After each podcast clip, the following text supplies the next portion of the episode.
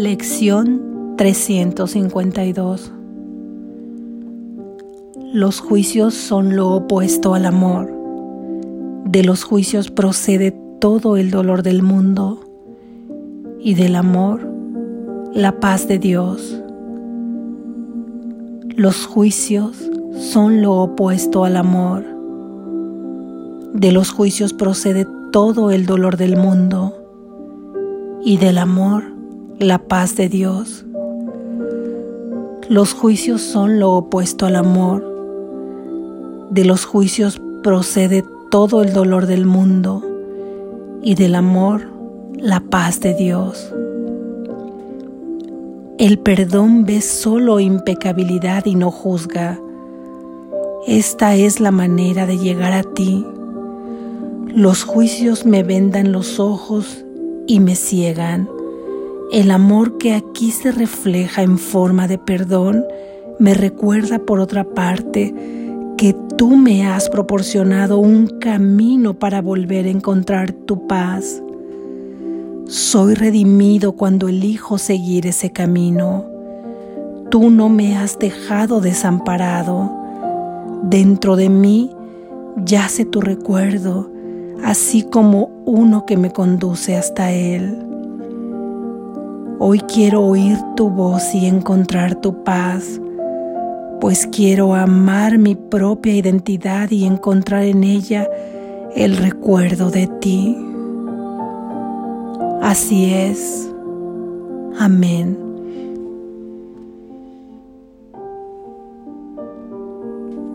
Reflexión. Este mundo de la ilusión es un mundo condicionado, pues depende del tiempo, del espacio también. Estos dos elementos son sus líneas limitativas y condicionado además por los juicios. Cuando llegaste a este sueño a través de un cuerpo, antes de ti existían los juicios. Te aseguro que de forma expresa o con el pensamiento, alguien, algunos o muchas personas opinaron acerca de ti, de tu cuerpecito, de tu carita, de tu entorno, de tu familia. Fuiste creciendo y aprendiste a enjuiciar al principio como lo hacían quienes te rodeaban, quizá tus padres, tal vez otras personas. Y así fuiste armando tu caja que contenía tu sistema de creencias, hechas en base a juicios de otros. Y ni te diste cuenta cómo es que llegaron a ti. Y de esa manera fuiste conduciendo y condicionando tus pensamientos hasta que un día decidiste armar un nuevo sistema, revelándote a todo lo aprendido. Al final quedó un poco de ahí y un poco de allá y así has continuado tu vida, adquiriendo nuevas creencias, dejando otras fuera y arraigando más aún otras tantas. Jesús dice en esta lección como en otras que los juicios son lo contrario al amor. Si este mundo transcurre entre juicios, por ende, este mundo es contrario al amor. Este mundo es lo opuesto al amor, porque Dios es amor y el amor no pudo haber construido un mundo donde hay transformación, en donde se goza y se sufre, en donde hay vejez y muerte, en donde hay caos, donde hay juicios y una línea divisoria mantiene a los buenos de los malos, aunque constantemente cambian de lado y como consecuencia todo ello acarreando sufrimiento en todo el mundo. ¿Acaso Dios podría haber imaginado o creado un mundo así? Si Él habla de amor, de unidad, de plenitud, de inmutabilidad, de infinitud, de eternidad, todo lo que Él crea solo puede devenir de estas características. Cuando Jesús dice que de los juicios procede todo el dolor del mundo y del amor la paz de Dios, nos da una alternativa para transformar nuestro sueño de miedo a un sueño feliz.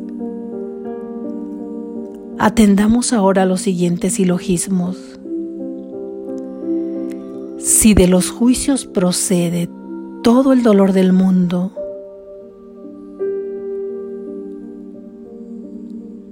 yo en juicio, por lo tanto yo tengo dolor.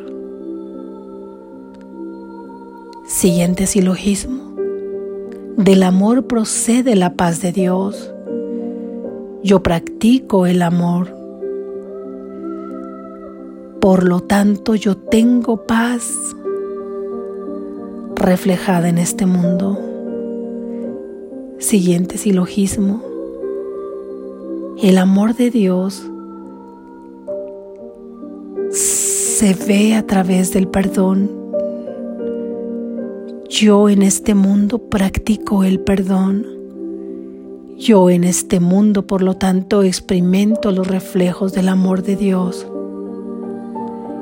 Esto es, es verdad que estamos dormidos soñando con este mundo y que este mundo no está construido de amor, no ha sido creado en el amor y que dentro de sus condicionamientos se encuentran el tiempo, el espacio y los juicios y que son básicamente los juicios los que me llevan al sufrimiento.